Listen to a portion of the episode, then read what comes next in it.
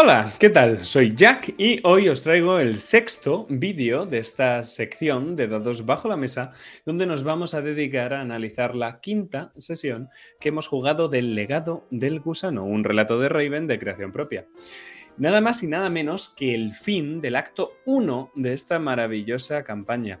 Una quinta sesión que ya tenemos subida al canal, así que si has caído en este vídeo, pues de casualidad, yo te recomiendo que vayas a ver la partida y que luego vuelvas a este vídeo, porque si no te vas a comer spoilers infinitos. Y si no sabes de qué va esto, pues tienes una presentación de la sección Dados bajo la mesa en el canal, para lo que te he dejado un enlace en la descripción, para que te la veas, te lo goces, te enteres de qué va la vaina y luego ya vuelvas a ver el vídeo. Bueno, vamos a empezar a saco, que hoy tenemos un vídeo largo. Feedback. Esta sección donde analizamos el feedback que nos dan nuestros jugadores en la sesión pasada y yo os comento cómo lo he tenido en cuenta para la partida. Entre deseos, tenemos un montón. Por parte de Cometa, ella quería ver cómo se gestionaba el tema de la pérdida de la reputación de la familia derivada del fin de la fiesta. Recordad que hubo una tirada ahí en la sesión 3 que fue un giro con complicaciones, algo a lo que intentamos de varias maneras acercarnos en la propia sesión, ya sea introduciéndolo dentro del ambiente de Raven como ciudad o bien dirigiendo hacia esa pérdida de reputación una parte de la trama. También nos pedía Cometa que le gustaría saber si Roxanne recuerda a Emily nítidamente. Aquí Roxanne lo que está pidiendo es un poquito de claridad sobre aspectos procedimentales de su enigma, que es quizá el enigma más enigmático de todos. Roxanne no tiene ni pajolera idea de qué va su enigma, igual que vosotros, igual que el resto de jugadores. Yo sí que tengo un poco más de idea, aunque no mucho más. Esto era algo que no estaba previsto en el diseño de la partida, el dar respuestas a Roxanne sobre su enigma, pero fue algo que al final yo mismo vi que tenía que introducir, por tanto hablaremos de ello en el apartado de la dirección. Porque el feedback no solo puede estar presente en la cabeza del DJ para el diseño de la partida, mucho del feedback se basa también en la propia dirección, cómo quieren tus jugadores que tú dirijas esa partida. Por tanto, el feedback es una cosa que si se puede, tiene que estar siempre presente en la cabeza del director de juego. Por parte de Sergio, Sergio dijo que quería seguir conociendo a más fantasmas de la familia. Esto ya lo tendremos que hacer en el acto 2. No vamos a crear nuevos fantasmas porque no tendrían tanto peso en la trama, sino lo que vamos a hacer es profundizar en ellos y en sus historias. Y ahí pues Gabriel va a jugar un papel crucial, no por nada, sino porque es el único que puede verlos. Además, Sergio nos comentó que quería seguir explorando la dualidad de Emily y su relación con ella, algo que a gritos nos pedía en esta quinta sesión una escenita, aunque fuera más pequeña que la anterior y que por supuesto tuvimos en cuenta desde el punto de vista del diseño. Por otro lado, Arthur, em, aquí tenemos un doble deseo, porque Arthur lo que más quiere es explorar esa trama de la peste una peste que hubo en Raven a la que Lord Usher hizo referencia al final de la sesión 3. Además, quiere conocer al misterioso Dr. Lee, que no se invitó a la fiesta. O bueno, se invitó, pero él no apareció. Ese dueño del hospital mental de Raven. Bueno, tanto una cosa como la otra, tanto la trama de la peste, que está relacionada con el enigma de Arthur, como el Dr. Lee son aspectos que vamos a ir viendo más adelante en el acto 2 y otros. Así que es muy pronto para sacarlos ahora, pero no os preocupéis porque aunque no hayan salido en esta sesión, sí que puede que los veamos muy pronto. ¿Y qué tenemos entre los no me gusta? Pues Cometa comentó que Roxanne había tenido demasiado foco en la sesión y que le sabía mal. Es un no me gusta que realmente es, como veis, contradictorio con todos nuestros deseos previos. Todos queríamos que Roxanne fuera protagonista de esa sesión 3. Y es que si bien cada personaje tiene que tener un momento de protagonismo en cada sesión, a veces puedes diseñar una campaña para que cada sesión tenga más protagonismo de un único personaje. Y no hay nada malo en ello siempre y cuando todo el mundo tenga una sesión de protagonismo, una sesión que sea la suya. Por otro lado, otro no me gusta, el de Iván. Iván comentó que en la sesión 3 eh, Roxanne y Arthur se habían pisado varias veces el uno al otro a la hora de hablar, lo cual es una cosa pues, que tiene fácil solución y en la que yo pues, no me voy a meter. Por otro lado, un no me gusta, esta vez mío, referente al final de la sesión 4. Le comenté a Sergio y lo veré con él que no me gustaba que se utilizara a Augustus en ese momento, en esa escena, como la carta debajo de la manga para librarse de la persecución de la amenaza. La acción de vocación te permite conseguir la ayuda de un espectro, pero no te dice mucho más. Luego ya hablamos de si hay que conocer o no hay que conocer al espectro para pedirles ayuda. Pero en ese momento donde no habíamos dicho las reglas muy claras y estaba claro que la acción de vocación era cosa muy importante, pues se podría haber utilizado a cualquier espectro para librarse de la amenaza. La propia Emily, por ejemplo, habría dado el, el pego, ¿no? Quedaba un poco raro que al final se acabara de despedir de Augustus y lo estuviera llamando cinco minutos después, como dijo el propio Gabriel en la sesión. Pero bueno, es lo que pasó, no hay mucho más que hacer y yo supongo que el jugador lo tendrá en cuenta para siguientes partidas. En cuanto a diseño de la sesión, de esta sesión 5, hay que tener en cuenta una cosa fundamental, y es que esta no es la sesión 5 de una campaña cualquiera, es la sesión final del acto 1 del legado del gusano. Esto es, era la última partida de la introducción. A partir de ahora, el Maelstrom se mueve, aparecen nuevas amenazas, entramos en el desarrollo del relato, todo ha cambiado, todo es distinto.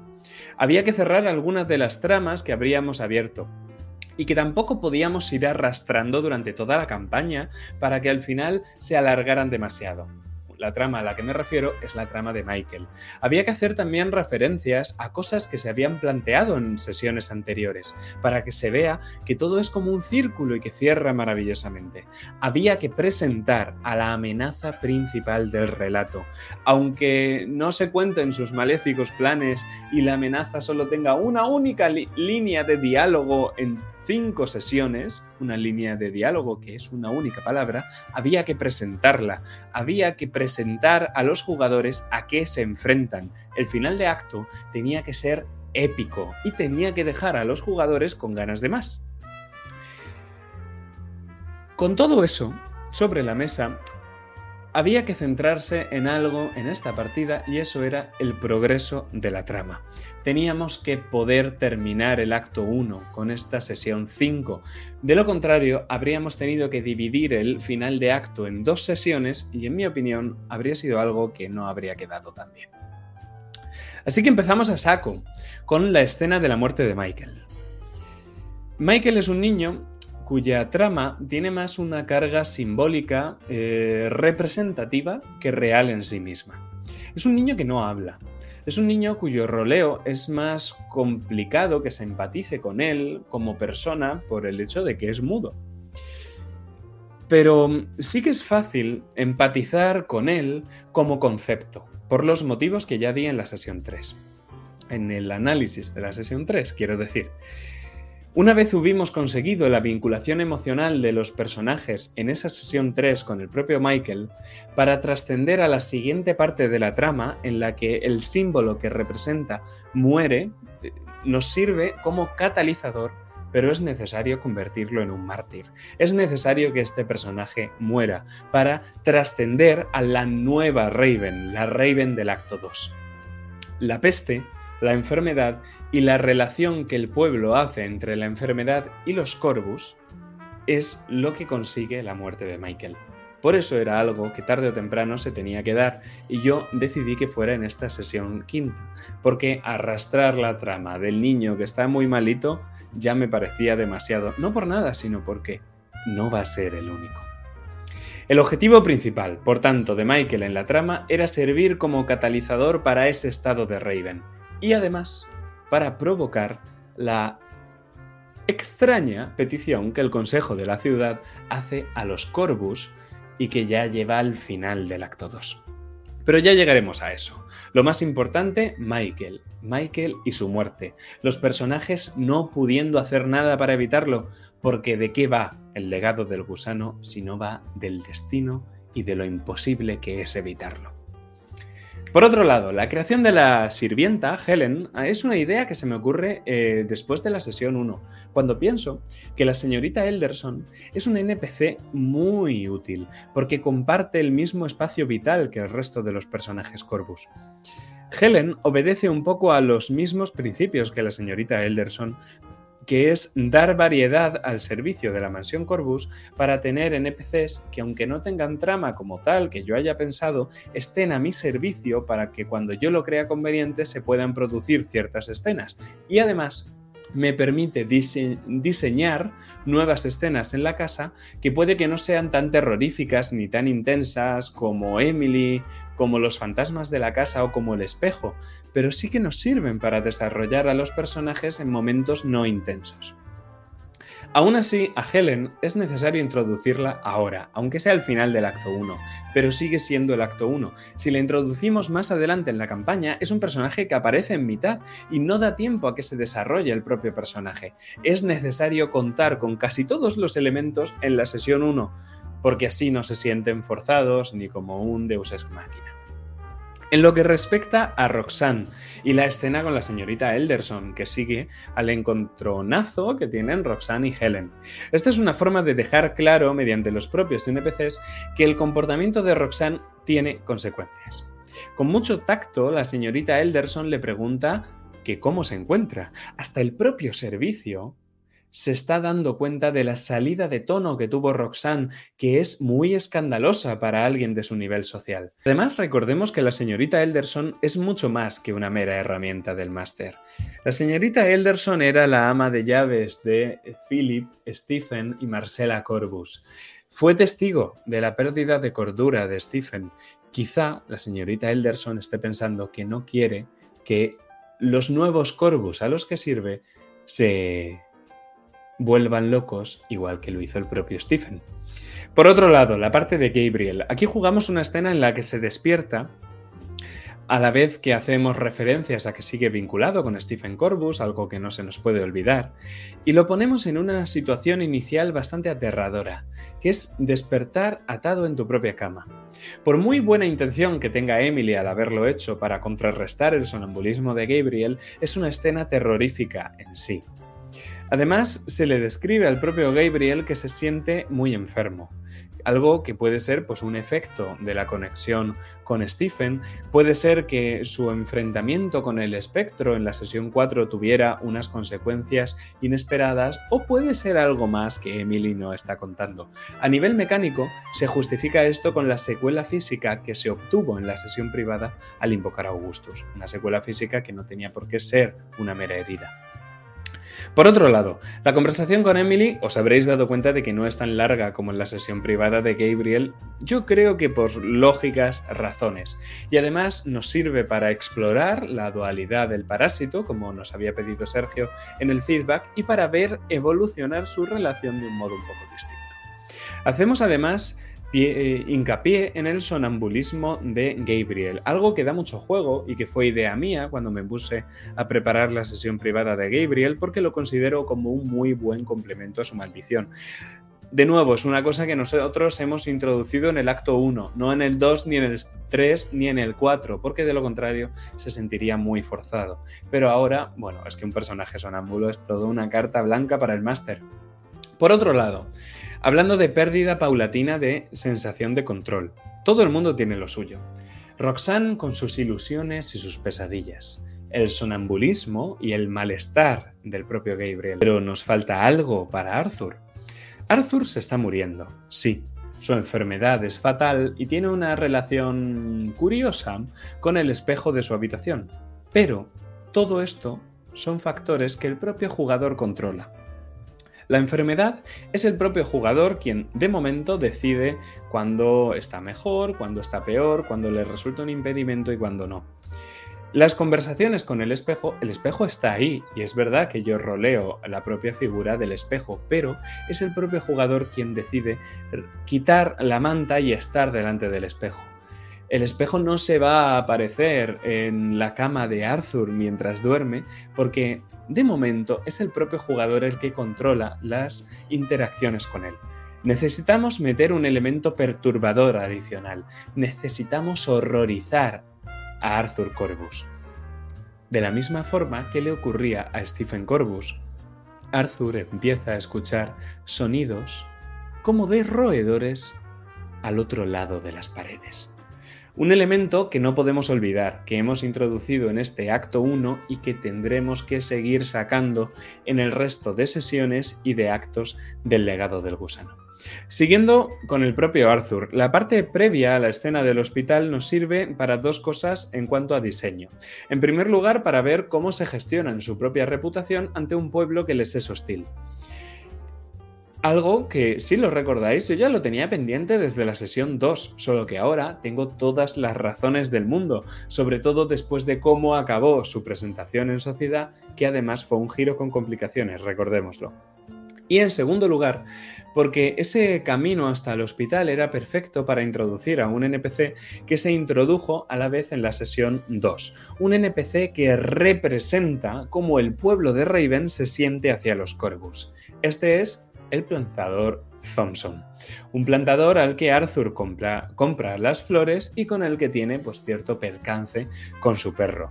La aparición de este hombre encaja perfectamente, ya no solo porque él había sido hostil desde el principio, sino que hace referencia a que su perro, Horatio, está enfermo desde su encuentro con Arthur. Y eso puede que signifique algo más. Por otro lado, la escena con Grace. Una escena que yo mismo quería que se produjese porque me resultaba muy útil desde el punto de vista del diseño. La escena servía para dar mm, peso a la muerte de Michael a partir de las consecuencias que había tenido en el propio hospital. La muerte de Michael tiene que pesar en el resto de NPCs. Me vale como un catalizador de trama, pero puñetas, si el propio Master olvida que eso era un ser humano, a los PJs pues tampoco les va a importar mucho. Así que su muerte tiene que sentirse sobre todos los NPCs. También me servía la escena con Grace para dar un indicio a Arthur y para plantear lo que es la problemática de su enigma. ¿Por qué los User odian a los Corvus? Esto será lo que Arthur tiene que descubrir si quiere que la petición eh, que le hizo a Grace de casarse con ella prospere para ambas familias. Y por último, como no, profundizar en la relación que tiene Arthur con su persona amada. Ahora mismo, al estar Grace encerrada en el hospital, no vamos a poder ir sacándola como venimos haciendo hasta ahora. Va a ser pues más limitado. El propio Arthur tendrá que volver al hospital con las consecuencias que esto tiene. Y ya llegamos al desencadenante, al final de arco, al Consejo de la ciudad de Raven, que, presidido por Lord User y conociendo los rumores que hay en Raven sobre la peste, sobre la muerte de Michael y sobre su relación en los Corvus, se decide una cosa que es muy victoriana y que a mí me encanta. Y es que Stephen Corbus sigue vivo y está envenenando a los niños. Me gusta muchísimo como tropo. Llevaba desde la sesión 2 queriendo acabar así el acto 1 y preparándolo todo para este momento, porque recordemos una cosa que es una de las premisas esenciales de Raven. En Raven, todo, todo pasa por culpa de los personajes Corvus, aunque ellos no lo sepan. Recordad eso. La forma de plantear esto es mediante una comisión que manda el Consejo. Mandamos a dos personas porque es necesario representar la dualidad que hay en el Consejo y en el propio Raven. Lord Ponover, que hace de poli bueno, y Lord Montresor, que hace de poli malo. Además, tiene sentido que Lord Montresor sea el poli malo por cierta tirada de la sesión 3 que ya expliqué. ¿Por qué no presentamos aquí a Lord User de nuevo? Pues porque ese personaje, que casi parece un villano, ¿no? un antagonista, no queremos sobreexponerlo demasiado. Yo. Además, en esta parte de la trama, eh, fijaos de que estamos citando a toda la familia al completo. Este es un asunto de trama principal. Aquí no puede faltar nadie. Si alguien me hubiera faltado a esta partida, yo no habría podido jugar esta sesión y esta escena. Tienen que estar todos los personajes, tienen que colaborar entre ellos. Si os dais cuenta, ya hemos jugado todas sus escenas privadas y todo lo relacionado con su enigma cuando llegamos a este punto. Y es que os cuento un secreto. El diseño de esta sesión 5 está hecho para que rime con el de la sesión 1. Hay ciertos aspectos que a mí me gusta pensar que son un reflejo. Stephen Corbus da su testamento en la sesión 1 y nosotros en la sesión 1 vamos a buscar su cadáver. Hay una escena con Grace y con Emily también en la sesión 1. Nosotros tenemos otra muy distinta. Ha cambiado todo en la sesión 5 con esas escenas de Grace y de Emily. En la sesión 1 hay una exploración de la casa a través de la cual exploramos el terror. Ahora lo que tenemos es una exploración de la cripta, una parte que hasta ahora ha estado oculta dentro de la casa. La mansión Corvus y sus misterios vuelven a ser el ambiente principal del terror. Por otro lado, la parte de la cripta es una parte que describimos bastante, porque puede llegar a ser un lugar bastante recurrente, al igual que describimos con nitidez la biblioteca secreta de, los Corvus. Estas partes de la mansión quedan abiertas, ahora que existen, ahora que han sido creadas y que los personajes las conocen, los personajes Corvus pueden visitarlas en cualquier momento, ya sea porque ellos quieran una escena allí, o ya sea porque la propia trama les reconduzca hacia ese lugar. Y de hecho puede que la cripta todavía tenga algunos secretos más. Y así llegamos al diseño del final, que más que hablar de la revelación de que el cuerpo de Stephen no está allí, o hablar de los gusanos, yo creo que es más importante el planteamiento final de la amenaza principal. La amenaza principal que se plantea de forma global, todos pueden verla. Es amenazante para todos, es algo grave, está relacionado con ellos y además les hace una petición. Búscalo. Además, esta petición va acompañada de una advertencia, una advertencia en la forma de un gato muerto, que es nada más y nada menos que un eco con el gato al que Roxanne pone nombre en sesión 1, con Julie. Y bueno, también nos da la respuesta de quién está matando a los gatos de la mansión Corbus que Gabriel ve en la sesión 4. De hecho, si os fijáis, Gabriel se percata, pero no había gatos únicamente en la mansión. Curioso, ¿verdad? Que además el espectro apareciera en el propio cementerio donde se había encontrado con el gato muerto. Y terminamos la sesión y el acto con unas palabras, las mismas palabras con las que terminamos la sesión 1 y con una referencia al leitmotiv, el destino. Y no podemos olvidarnos del epílogo, que es realmente el final. Un barco que llega a puerto, igual que en la sesión 1 los personajes llegaban a puerto y así presentamos al último personaje, el personaje esencial en esta campaña antes de cerrar el acto, Adam Usher. Nada más y nada menos que el hijo del Lord Usher y el hermano de Grace. Pero hasta aquí puedo leer. Dirección. En cuanto a la dirección, antes de dar las claves, yo creo que hay que incidir en una cosa fundamental y en la que probablemente os hayáis percatado. Sergio aparece en la partida una vez ya llevábamos más o menos una hora. Bien, por petición de Cometa, la sesión no podía acabar muy tarde, y yo sabía que si empezábamos con Sergio ya en la partida, la cosa iba a alargarse mucho, entonces tuvimos que empezar sin él. Esto no es un problema en el legado del gusano porque precisamente la escena donde su presencia era algo fundamental era la parte de la cripta, casi al final de la partida. Entonces, la solución que se me ocurrió, y yo creo que la más acertada, fue jugar escenas con el resto de los personajes primero mientras esperábamos a que él llegase. Esto era una cosa que pues en anteriores partidas de Indian for Roll pues no podíamos hacer, pero esta vez en el legado del gusano sí que se nos permite tal cosa.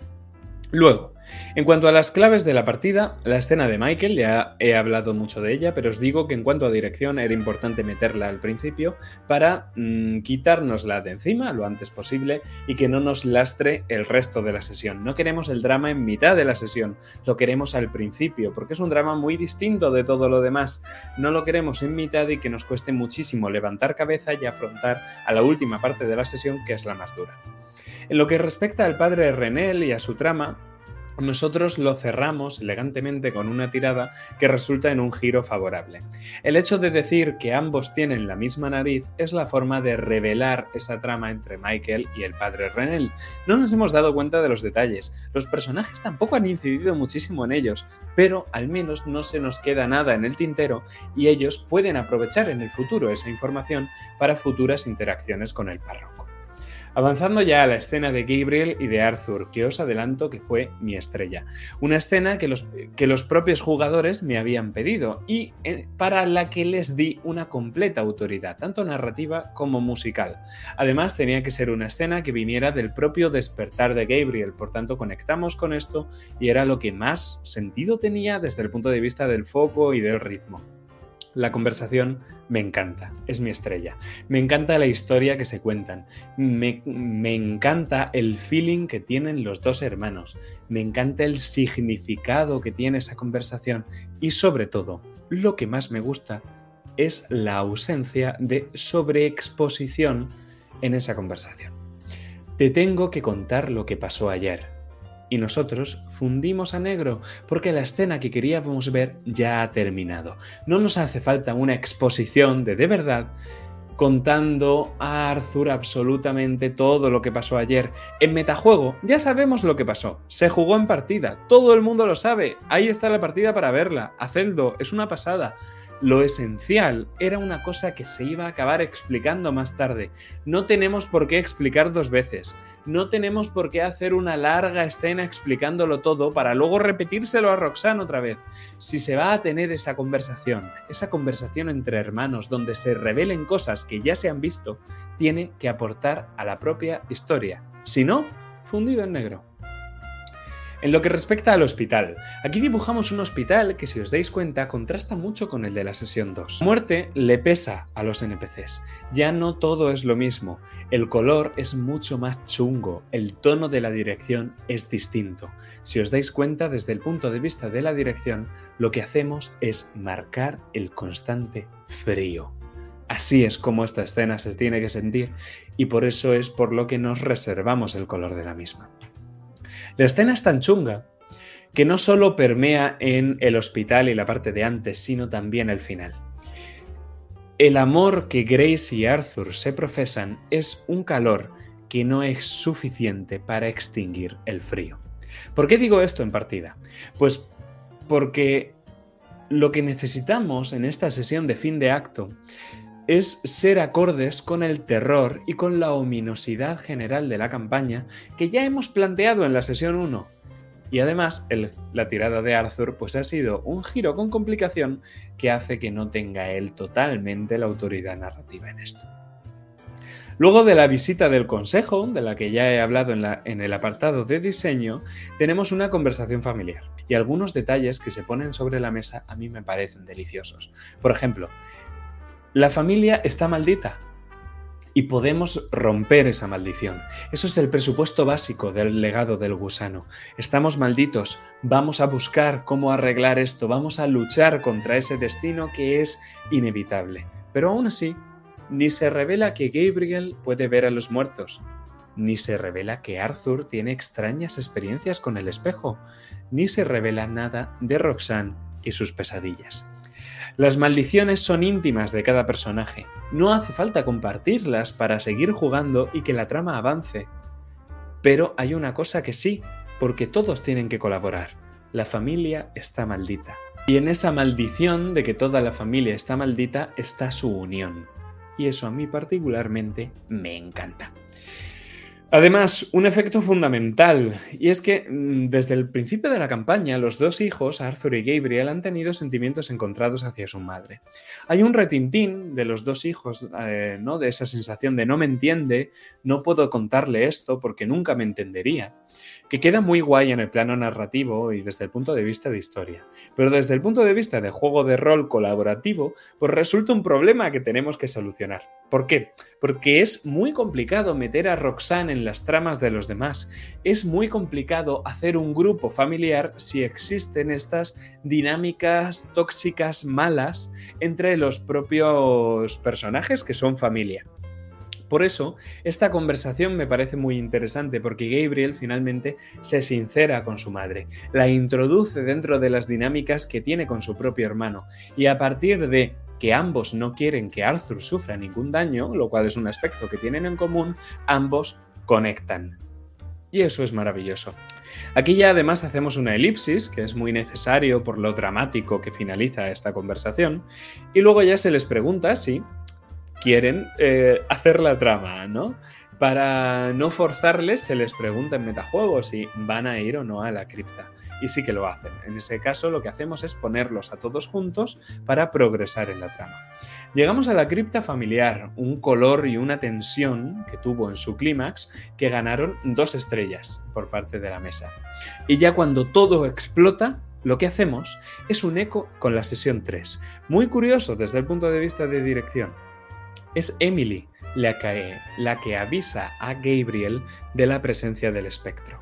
Y nosotros describimos la escena de la misma forma. Describimos la bruma, el frío y la oscuridad, los elementos que caracterizan a esta amenaza. Gabriel es el único que sabe lo que va a pasar, porque lo acaba de vivir en la sesión anterior y lo está viviendo de la misma forma. Así le dejamos claro a personaje y jugador lo que va a pasar. Y a partir de esta anticipación se crea la tensión en la escena. Una vez salen de esa tensión de la escena, la, tensión se acaba relajando, un aspecto muy importante, y les dejamos para una brevísima escena que asimilen lo que han visto, además de que Roxanne nos regala esos últimos momentos. Nosotros hemos pasado el foco a todos hasta el final devolvérselo a Roxanne, que no ha podido intervenir en esta amenaza, y Roxanne aprovecha para mencionar a Emily. Así que volvemos a rescatar las palabras de la sesión 1 y a la pregunta de ¿qué puede hacerse para luchar contra el destino? La propia jugadora contesta ir a buscarlo. Sistema. En cuanto a sistema, tengo varias cosas que comentar, aunque no lo parezca. La primera tirada, no, no nos dice mucho. Esa tirada está ahí para ver si se genera o no un problema pendiente con el padre Renel. La solución es un giro favorable, así que no hay nada que comentar. La segunda tirada es que Arthur, eh, esa en la que Arthur intenta hablar con Grace, para lo que se enfrenta a la gente de Raven y las habladurías que existen sobre los Corvus. Toda esa escena que estamos resolviendo resulta en un giro con complicación, lo que significa que Arthur se saldrá con la suya, pero algo tiene que pasar. Al final de la escena, de hecho, hacemos un foreshadowing del nuevo problema pendiente que se ha creado. La tercera tirada es del propio Consejo de la Ciudad. Y esta pues sí que tenía un poquito más de intríngulis. La amenaza es superior a la normal, pero ellos están juntos. Esta es una tirada conjunta y como tal, los Corvus son mucho más poderosos si están en familia y el sistema lo refleja. La tirada resulta en un giro favorable, así que ellos deciden cómo va a acabar toda esa escena y el propio Lord Bonover tiene que disculparse. No obstante, a mí me seguía resultando interesante que fueran a la cripta. Así que no tanto en el plano de la exigencia o el consejo ha decidido que tenéis que exhumar ese cadáver o el consejo ha decidido que nosotros vamos a ir a exhumaros ese cadáver, lo que se hace es se plantea la posibilidad de ir igualmente sin presiones. Así llegamos a la última tirada de la partida y esta tirada pues fue muy peculiar porque por primera vez desde que dirijo Raven y desde que dirijo en particular esta campaña, no supe muy bien cómo afrontar cierta situación desde el punto de vista del sistema. Os explico. Roxanne estaba tirando contra una amenaza visible que suponían esos gusanos. Yo no había previsto la posibilidad de que Roxanne metiera ahí la mano, pero me parecía que esa era una situación que requería de una tirada.